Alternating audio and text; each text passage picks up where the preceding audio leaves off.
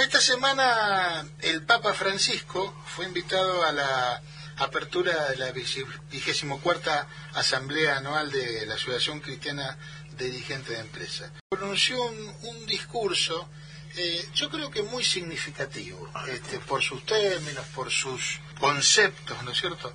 Entonces, como nos pareció interesante, y por ahí hay mucha gente que no lo escuchó, porque naturalmente estas cuestiones, y ustedes se van a dar cuenta por qué, se ocultan, uno en los medios no tiene acceso a esta información, entonces nos pareció importante hacer un, resumen, son más o menos tres minutos, de los principales conceptos de, de Francisco en esta apertura.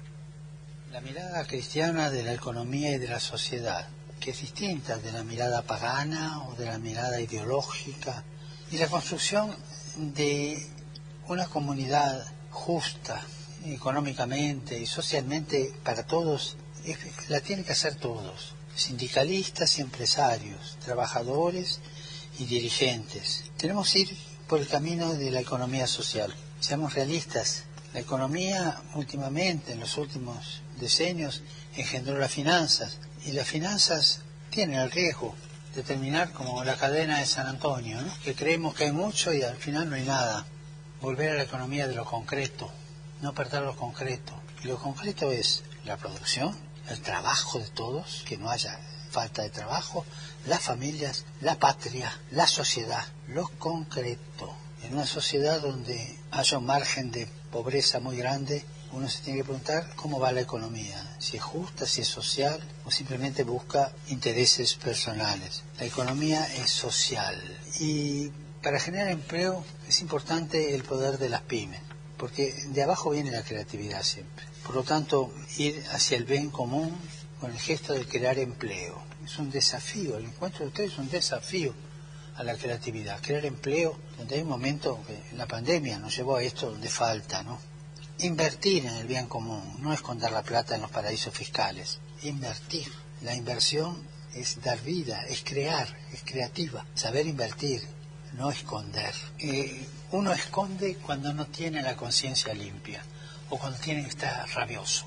Todos sabemos lo que se dice en el campo cuando la vaca no da la leche. ¿Qué, qué le habrá pasado a la vaca? Porque está enojada que esconde la leche. Cuando escondemos es porque algo está funcionando mal. Claridad, transparencia y producción, invertir y ir creando la confianza social. Es muy difícil construir sin confianza social. A veces esos grandes acuerdos de grandes empresas o grandes inversores o grandes gente están todos alrededor de la mesa, después de horas hacen el acuerdo, lo firman y en el momento que están brindando por el acuerdo, este que está del lado de la mesa con aquel que está allá hacen uno por debajo de la mesa. Recuerdo a los empresarios su verdadera vocación, producir riqueza al servicio de todos. La actividad empresarial es esencialmente una noble vocación orientada a producir riqueza y a mejorar el mundo para todos. En sus designios, cada hombre está llamado a promover su propio progreso, y esto incluye fomentar las capacidades económicas y tecnológicas para hacer crecer los bienes y aumentar la riqueza. Pero en todo caso, estas capacidades de los empresarios, que son un don de Dios, tendrán que orientarse claramente al desarrollo de las demás personas y a la superación de la miseria, especialmente a través de la creación de fuentes de trabajo diversificadas. Siempre junto al derecho de propiedad privada está el más importante y anterior principio de la subordinación de toda propiedad privada al destino universal de los bienes de la tierra y por tanto el derecho de todos a su uso. A veces al hablar de propiedad privada olvidamos que es un derecho secundario, que depende de este derecho primario que es el destino universal de los bienes.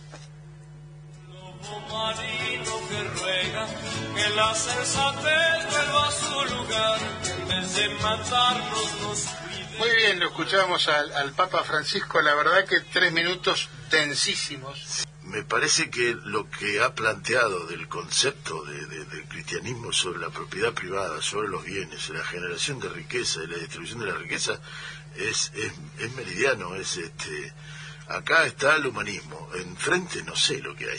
Exactamente, y fíjate que esto disparó durante la semana un montón de, dimes y diretes respecto de la propiedad privada, fundamentalmente, porque es el aspecto más álgido para muchos que, tocó el Papa en este, en este discurso, eh, haciendo o queriendo hacer ver como que el concepto es eh, soviético, eliminamos la sociedad de la propiedad privada y el Estado se hace cargo de todo. Si uno lo escucha bien detenidamente y sin prejuicio, lo que está diciendo el Papa es que el derecho de propiedad no es lo más importante. No está negando el derecho de propiedad, pero está diciendo que debe estar subordinado al ser humano, en definitiva. El humanismo. Eso es el humanismo. El humanismo. Eh, me parece que hay una, discusión de fondo para hacer entre humanismo y otra cosa. Exactamente. Eh, eh, y, el Papa lo plantea en esos términos. Y en el, y en el medio analiza un montón de otras digamos, subaspectos que, que dependen de esta concepción, cómo ser la, la contradicción que se está dando entre la producción de bienes y servicios concretos versus la producción de servicios financieros o de como se le llama ahora de agregados financieros, es decir, la claro, la, la paradoja de, de creer que se puede generar dinero sin generar riqueza, o sea, generar dinero sin generar bienes servicios y cómo repartimos esa riqueza entre los que la generan. Bueno, esa es la discusión de fondo. es claro, exactamente, y es interesante de qué manera aquel que se considera liberal y defender el capitalismo sostiene la generación del de, movimiento financiero como dentro del sistema capitalista y, hay que defenderlo por la libertad.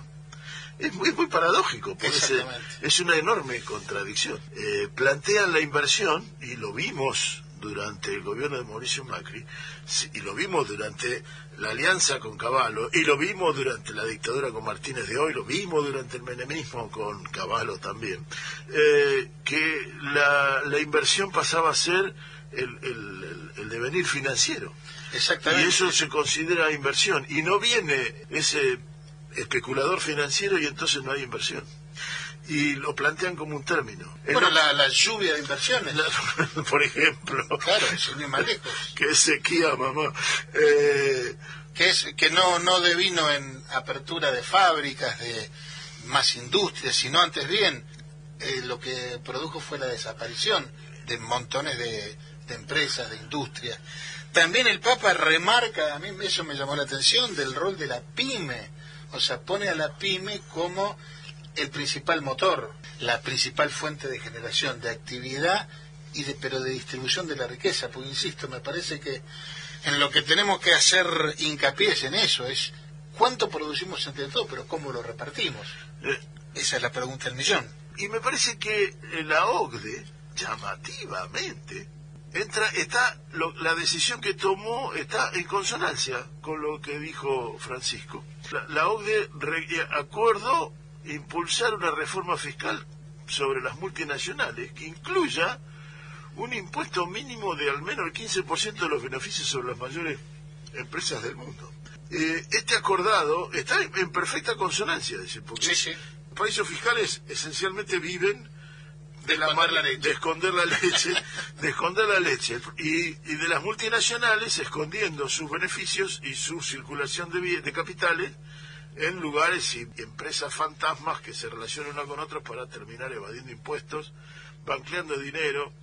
Y el problema que ahí lo más grave no es que solamente participa de ello el, dinero mal habido, el dinero negro, sino participa también el dinero, el, dinero directamente producido de un producto de un delito, tráfico de armas, de, de de personas, de, de no Solo, no solo el dinero que se le escamotea al trabajo, eh, en forma de bajos sueldos, sino también, como decís vos, directamente plata que sale de actividades, ilegales. Absolutamente ilícitas y no cubiertas por, por, alguna legalidad y demás. me parece que la OCDE eh, no deja, está en, consonancia con, con, lo que dijo Francisco. Absolutamente. Y lo tengo que subrayar porque no deja de sorprenderme y llamarme la atención gratamente, si se quiere, porque de alguna manera está haciendo un esquema de que hay un, un, debate en el mundo donde hay una porción de él que no quiere dejar de ser humano.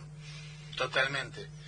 Y, y para finalizar y no extendernos más, este, lo último que destaco es cuando habla del no cumplimiento de los acuerdos. E inmediatamente me acordé de los acuerdos, los tantos acuerdos que se han intentado hacer durante este gobierno y anteriores con asociaciones de productores, industriales, con corporaciones, acuerdos que se anuncian y luego al poquito tiempo esas partes incumplen.